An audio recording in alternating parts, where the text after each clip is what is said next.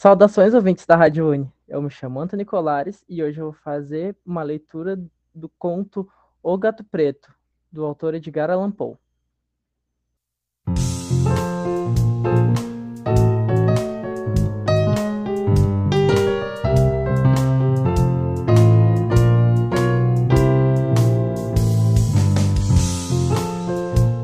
Rádio Uni. Rádio Uni.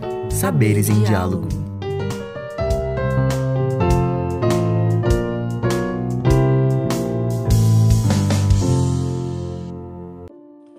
Conto O Gato Preto, do autor Edgar Allan Poe.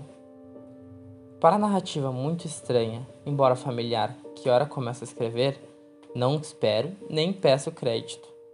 Louco, na verdade, seria eu se o esperasse, num caso em que meus sentidos rejeitam seu próprio testemunho. Louco, porém, não sou eu, e com toda certeza não estou sonhando. Mas como amanhã morrerei, quero hoje aliviar minha alma. Meu imediato propósito é o de apresentar ao mundo, de forma simples, sucinta e sem comentários, uma série de meros acontecimentos domésticos. Por suas consequências, esses acontecimentos me aterrorizaram, me torturaram e me destruíram. Todavia, não tentarei explicá-los. A mim, outra coisa não representaram senão o horror. Para muitos, parecerão menos terríveis do que barrocos. No futuro, talvez se possa encontrar algum intelecto que reduza meu fantasma a um lugar comum. Um intelecto mais calmo, mais lógico e bem menos excitável do que o meu, e que perceberá, nas circunstâncias que pormenorizo com terror, tão somente uma sucessão ordinária de causas e efeitos muito naturais. Desde a infância, fiz-me notar pela docilidade e humanidade de meu caráter. Minha ternura de coração era mesmo tão notável que fazia de mim motivo de troça de meus companheiros. Gostava de modo especial dos animais, e meus pais permitiam-me possuir grande variedade de bichos de estimação. Com eles, gastava a maior parte de meu tempo, e nunca me sentia tão feliz como quando lhes dava comida e os acariciava. Essa peculiaridade de caráter aumentou à medida que eu crescia, e na idade adulta, dela extraía uma das minhas principais fontes de prazer. Aqueles que nutriam afeição por um cão fiel e sagaz não não preciso explicar a natureza ou intensidade da recompensa daí derivável. Há qualquer coisa no amor abnegado e sem egoísmo de um animal que vai diretamente ao coração de quem tem tido frequentes ocasiões de pôr à prova a amizade mesquinha e a fidelidade frágil do simples homem. Casei-me cedo e tive a felicidade de encontrar em minha mulher um caráter não oposto ao meu.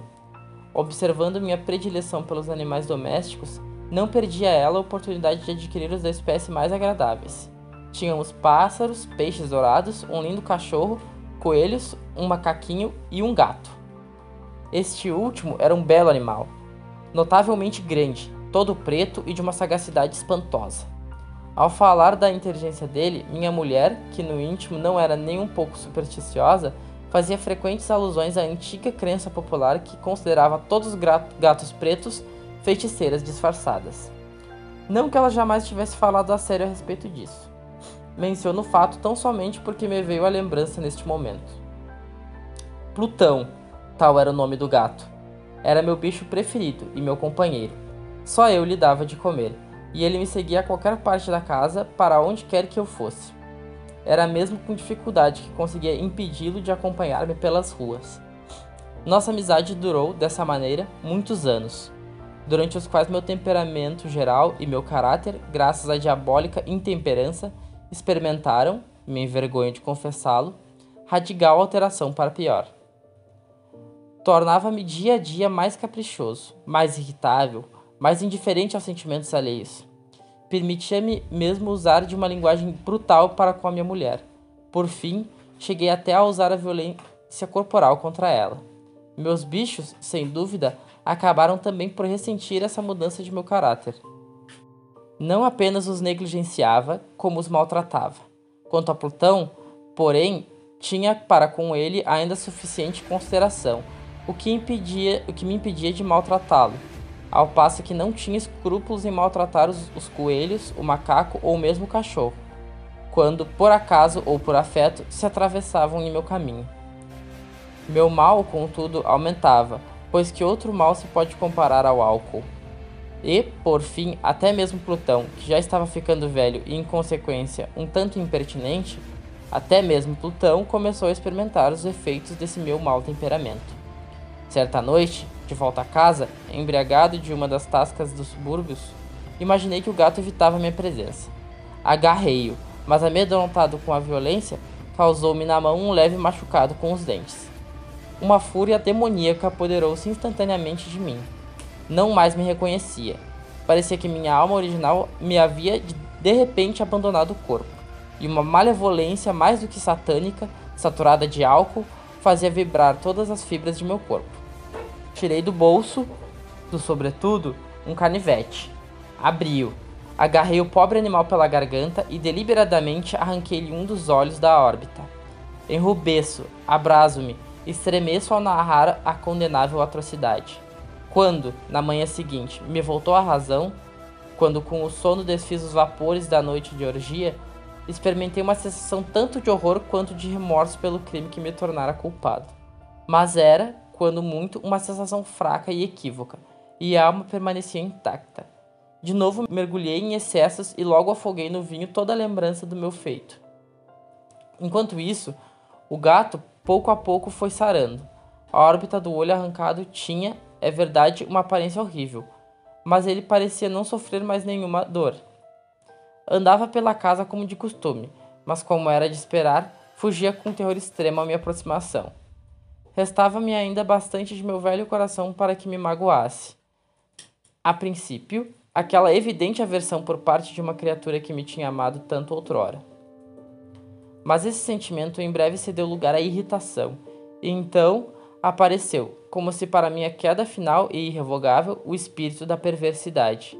Desse espírito não cuida a filosofia.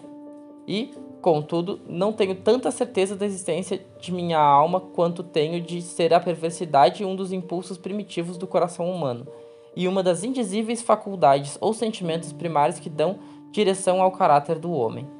Quem já não se viu centenas de vezes ao cometer um ato vil ou estúpido por nenhuma outra razão que não a de saber que não devia cometê-lo? Não temos nós uma perpétua inclinação oposta ao nosso melhor bom senso? Para violar o que é a lei, simplesmente pelo fato de entendermos ser ela a lei? Esse espírito de perversidade, digo, veio causar a minha derrocada final, pois esse anelo insondável da alma, de torturar-se a si mesma, de violentar sua própria natureza, de praticar o mal pelo mal, que me levou a continuar e por fim a consumar a injúria que já havia infligido ao inofensivo animal. Certa manhã, a sangue frio, enrolei um laço à volta de seu pescoço e enforquei-o no ramo de uma árvore. Enforquei-o com lágrimas jorrando-me dos olhos e com mais amargo dos remorsos no coração. Enforquei-o porque sabia que ele me tinha amado e porque sentia que ele não me tinha dado razão para ofendê-lo. Enforquei-o porque sabia que, assim fazendo, estava cometendo um pecado, um pecado mortal, que iria pôr em perigo minha alma imortal, colocando-a mesmo, se tal coisa fosse possível, fora do alcance da infinita misericórdia do mais misericordioso e mais terrível Deus. Na noite do dia em que levei a cabo essa cruel façanha, fui despertado do sono por gritos de fogo. As cortinas do meu leito estavam em chamas, a casa inteira ardia. Foi com grande dificuldade que minha mulher, uma criada e eu mesmo conseguimos escapar ao incêndio.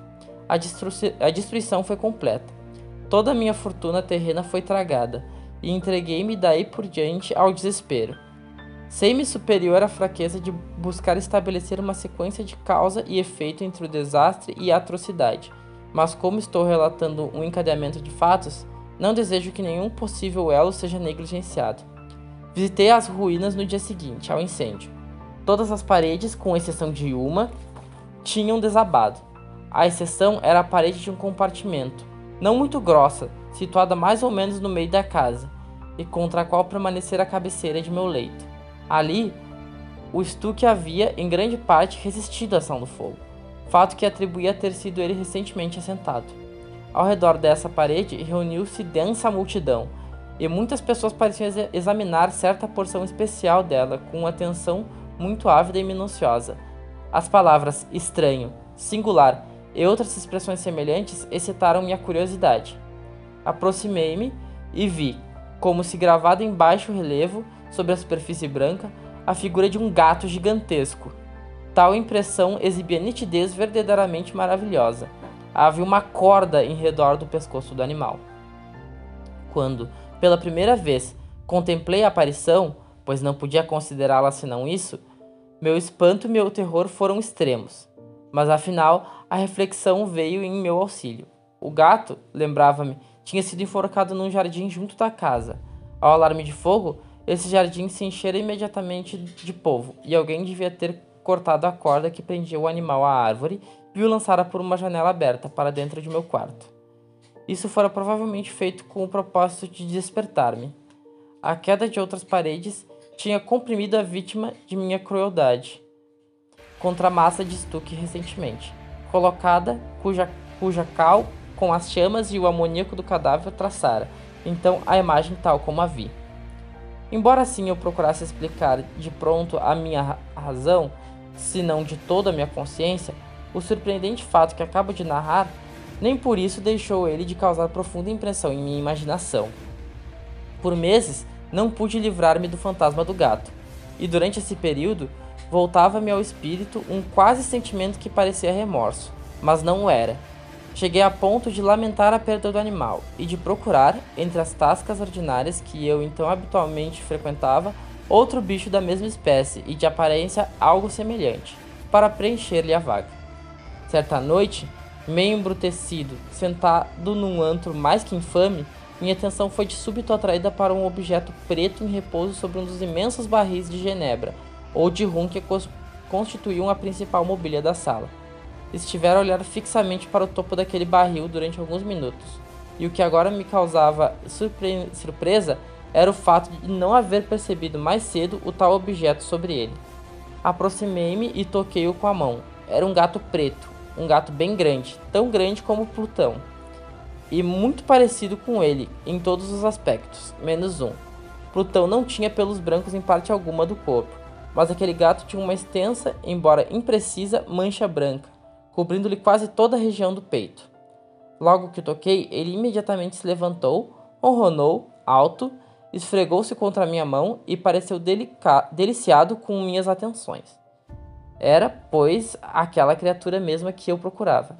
Sem perda de tempo, propus-me a comprá-lo ao taverneiro, mas ele me disse que o animal não lhe pertencia, que nada sabia a seu respeito e que nunca ouvira antes. Continuei minhas carícias, e quando me preparei para voltar para casa, o animal deu mostras de querer acompanhar-me. Deixei que o assim fizesse, curvando-me às vezes e dando-lhe palmadinhas enquanto caminhava. Ao chegar à casa, ele imediatamente se familiarizou com ela e se tornou desde logo grande favorito de minha mulher. De minha parte, depressa comecei a perceber em mim antipatia contra ele. Isso era precisamente o oposto do que eu tinha previsto, mas não sei como ou por que assim era, sua evidente amizade por mim bastante me desgostava e aborrecia.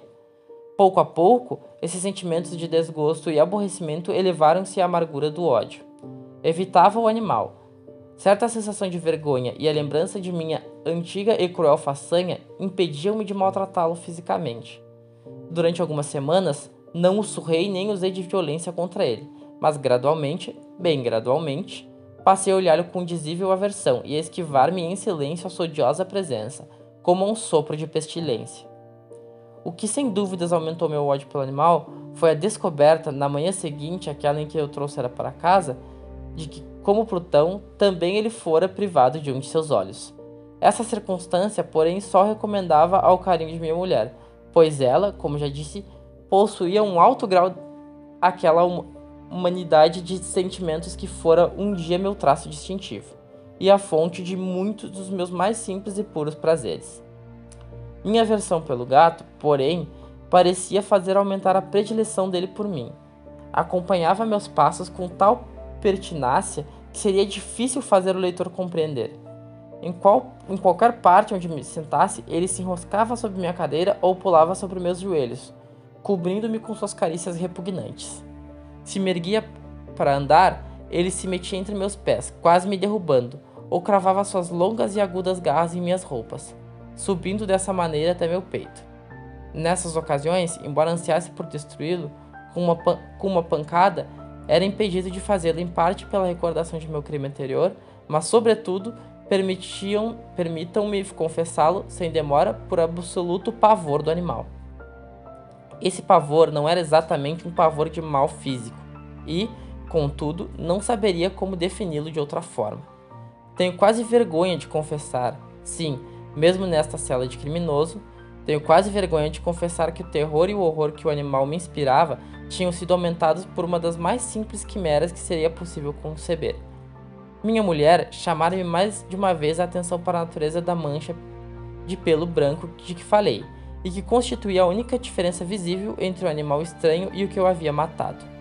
O leitor lembrará que essa mancha, embora extensa, era a princípio bem imprecisa, mas por leves gradações, gradações quase imperceptíveis e que durante muito tempo a, raz a razão forcejou por rejeitar como imaginárias, tinha afinal ganhado uma rigorosa precisão de contorno, era agora a reprodução de um objeto que tremo em nomear, e por isso, acima de tudo, eu detestava e temia o monstro. E tivesse tido a coragem para tanto, ter-me-ia livrado dele. Era agora, digo, a imagem de uma coisa horrenda, de uma coisa apavorante, de uma forca. Ó, oh, lutuosa e terrível máquina de horror e de crime, de agonia e morte. Agora eu estava em verdade desgraçado mais desgraçado do que a própria desgraça humana. E um bronco animal, cujo companheiro eu havia destruído com desprezo, um bronco animal preparava para mim, para mim, homem formado à imagem de, do Deus Altíssimo, tanta angústia intolerável. Ai de mim, nem de dia nem de noite. Daí por diante pude gozar das bênçãos do repouso. Durante o dia, o bicho não me largava um só momento. De noite, eu despertava a cada instante de sonhos de indizível pavor para sentir o quente hálito daquela coisa no meu rosto, bem como seu enorme peso, a encarnação de pesadelo que eu não tinha forças para repelir, oprimindo-me eternamente o coração. Sob a pressão de tormentos tais como esses, os fracos restos de bondade que havia em mim sucumbiram. Pensamentos malignos tornaram-se meus únicos companheiros, os mais negros e maléficos chegando ao ódio de todas as coisas e de toda a humanidade, ao passo que minha resignada esposa era a mais constante e mais paciente vítima das súbitas, frequentes e ingovernáveis explosões de uma fúria a que então me abandonava cegamente. Certo dia, ela me acompanhou para alguma tarefa doméstica até a adega do velho prédio, que nossa pobreza nos compelira a habitar. O gato seguiu-me pelos degraus abaixo e, quase me lançando ao chão, exasperou-me até a loucura. Erguendo um machado e esquecendo-me em minha cólera, de medo pueril que tinha até ali segurado minha mão, descarreguei um golpe no animal que teria sem dúvida sido fatal, caso eu houvesse assestado como desejava. Mas esse golpe foi detido pela mão de minha mulher. Levado por essa intervenção a uma raiva mais do que demoníaca, livrei-me meu braço do seu, do seu aperto e enterrei o machado em seu crânio. Ela caiu morta instantaneamente, sem um gemido. Executado tão horrendo crime, entreguei-me em seguida a, com inteira dedicação à tarefa de ocultar o corpo. Sabia não ser possível removê-lo da casa, nem de dia nem de noite, sem correr o risco de ser observado pelos vizinhos. Muitos planos me atravessaram a mente. Em dado momento, pensei em cortar o cadáver em pedaços miúdos e queimá-los. Em outro, resolvi cavar uma cova para ele no chão da adega. Depois, Deliberei lançá-lo no poço do pátio. Imaginei metê-lo numa caixa como se fosse mercadoria com os cuidados usuais e mandar um carregador retirá-lo da casa. Finalmente, cheguei ao que considerei uma, um expediente bem melhor que qualquer desses. Decidi emparedá-la na adega, como se diz que os monges na Idade Média emparedavam suas vítimas. Para tal propósito, estava a adega bem adaptada. Suas paredes eram de construção descuidada e tinham sido ultimamente rebocadas por completo, com uma massa grosseira, cujo endurecimento a umidade da atmosfera impedira. Além disso, em uma das paredes havia uma saliência originada por uma falsa chaminé ou lareira que fora tapada de modo a parecer-me parecer-se com o resto da adega. Não tive dúvidas de que poderia de pronto retirar os tijolos naquele ponto, introduzir o cadáver e emparedar tudo como antes de modo que olhar algum pudesse descobrir qualquer coisa suspeita. E não me enganei nesse cálculo. Por meio de um gancho desalojei facilmente os tijolos e, tendo cuidadosamente depositado o corpo contra a parede interna, sustentei-o nessa posição, enquanto com um pequeno trabalho reconstruí a estrutura inteira como estava antes. Tendo conseguido argamassa, areia e fibra, com todas as precauções possíveis, preparei um estuque que não podia ser distinguido do antigo e com ele recobri com cuidado o novo entijolamento. Quando terminei, senti-me satisfeito por estar tudo em ordem. A parede não apresentava a menor aparência de ter sido modificada. O entulho do chão foi varrido com mais minuciosa cautela. Triunfante, olhei em torno e disse a mim mesmo: aqui, pelo menos, meu trabalho não foi em vão. Tratei em seguida de procurar o animal que fora causa de tamanha desgraça, pois afinal resolvera decididamente matá-lo. Se tivesse podido encontrá-lo naquele instante, não poderia haver dúvida a respeito de sua sorte. Mas parecia que o manhoso animal ficara alarmado com a violência de minha cólera anterior e evitava aparecer, dada minha raiva atual. É impossível descrever ou imaginar a profunda, a abençoada sensação de alívio que a ausência da detestada criatura causava no meu íntimo. Não me apareceu durante a noite. E assim, por uma noite pelo menos, Desde que ele havia entrado na casa, dormi profundamente e tranquilamente. Sim, dormi, mesmo com o peso de uma morte na alma. O segundo e o terceiro dia se passaram, e no entanto meu carrasco não apareceu. Mais uma vez respirei como um homem livre, aterrorizado. O monstro abandonara a casa para sempre. Não mais o veria. Minha felicidade era total. Muito pouco me perturbava a culpa por minha negra ação. Alguns interrogatórios foram feitos e prontamente respondidos. Deram-se mesmo uma busca, mas, é claro, nada seria encontrado. Considerava assegurada minha futura felicidade. No quarto dia, depois do assassinato, chegou à casa bastante inesperadamente um grupo de policiais que procedeu de novo à rigorosa investigação do recinto. Seguro, porém, da impenetrabilidade de meu esconderijo, não senti a menor perturbação. Nenhum escaninho ou recanto deixaram inexplorado. Por fim, pela terceira ou quarta vez, desceram a adega. Nenhum músculo me estremeceu. Meu coração batia calmamente, como o de quem dorme o sono da inocência. Caminhava pela adega de ponta a ponta. Cruzei os braços no peito e passeava tranquilo para lá e para cá. Os policiais ficaram inteiramente satisfeitos e aprontaram-se para partir.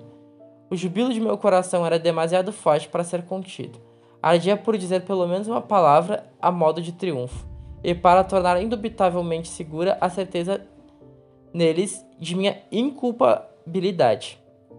Senhores, disse por fim quando o grupo subia a escada, sinto-me encantado por ter desfeito suas suspeitas. Desejo a todos saúde e um pouco mais de cortesia. A propósito, cavalheiros, esta é uma casa muito bem construída. No meu violento desejo de dizer alguma coisa com desembaraço, eu mal sabia o que dizia. Posso afirmar que é uma casa excelentemente bem construída. Estas paredes já vão, já vão indo, senhores?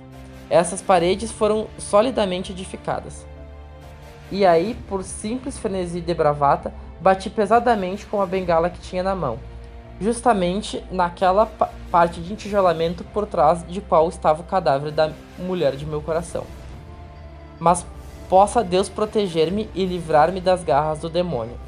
Apenas mergulhou no silêncio a repercussão da minha pancada e logo me respondeu uma voz dentro do túmulo, um gemido, a princípio velado e entrecortado, como o soluçar de uma criança, que depois rapidamente se avolumou num grito, prolongado, alto e contínuo, extremamente anormal e inumano, um urro, um guincho lamentoso, meio de horror e meio de triunfo como só do inferno se poderia erguer, a um só tempo, das gargantas dos danados em sua agonia e dos demônios exultantes na danação.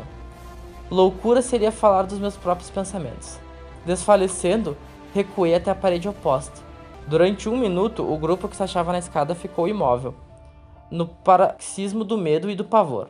Logo depois, uma dúzia de braços robustos se atarefava em desmanchar a parede, que caiu inteiriça. O cadáver, já grandemente decomposto e manchado de coágulos de sangue, erguia-se ereto aos olhos dos espectadores.